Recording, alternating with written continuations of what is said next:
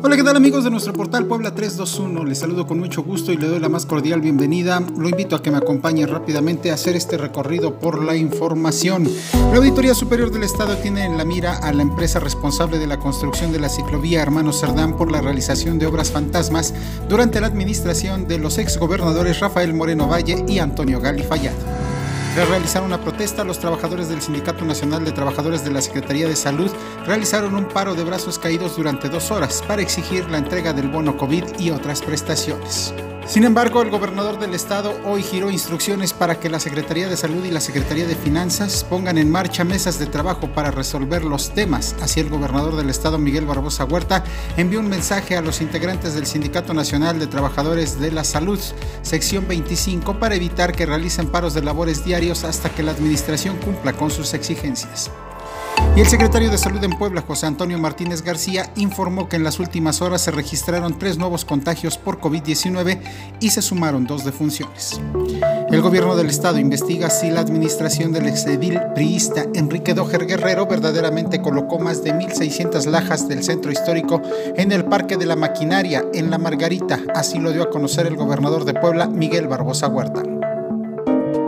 El gobierno del estado informó que mañana miércoles indemnizará a las familias damnificadas por la aparición del socavón en los terrenos de cultivo en Santa María, Zacatepec. Esto con el objetivo de garantizar certidumbre jurídica, por lo que mañana la Secretaría de Desarrollo Rural dará a conocer el informe detallado. Realizar un vuelo con un dron y una inspección ocular, personal de protección civil de la Secretaría de Seguridad Pública del Gobierno Estatal en torno a investigar la existencia de un perrito que se había reportado adentro del socavón, bueno, pues se descartó toda posibilidad ya que no se encontró ningún animal al interior. Lo que sí es un hecho es que el socavón se ha vuelto un reto para las autoridades. El gobierno del estado dijo que es imposible mantener a las autoridades de protección civil, bomberos y la Guardia Nacional vigilando permanentemente la zona. Por ello, analizan la forma de resguardar el área y que no sea de fácil acceso ni para las personas ni para los animales y de esta manera evitar que haya un accidente. Pese a las acciones de reciclaje y recolección de basura por parte del gobierno municipal en Puebla, se han generado un total de 100.24 toneladas de basura en los ríos Alceseca, San Francisco y Atoyac durante los seis meses que van del 2021. Y el mandatario estatal afirmó que su administración no tiene interés en involucrarse en la elección del nuevo rector de la Benemérita Universidad Autónoma de Puebla, la UAP, ya que dijo que eso es una eh, pues, acción interna que debe de desarrollar la máxima casa de estudios. Y el representante de Morena ante el Instituto Estatal Electoral, Alfonso Bermúdez Ruiz, dio a conocer que presentó una impugnación ante el Tribunal Electoral del Estado de Puebla en contra de la asignación de las diputaciones plurinominales.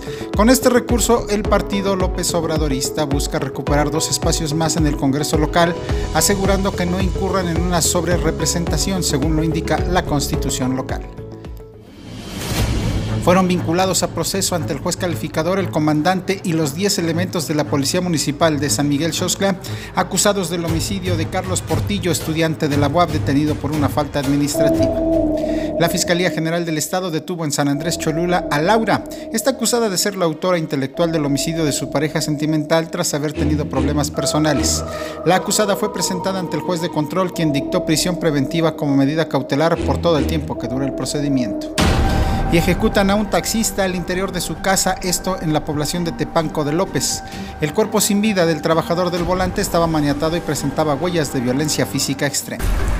Personal de la Fiscalía General del Estado y policías de Texmelucan arribaron a las instalaciones del Centro de Desarrollo Infantil, ya que se registró un robo en las instalaciones donde los delincuentes se llevaron equipos de cómputo y diversas pantallas que había al interior de este lugar.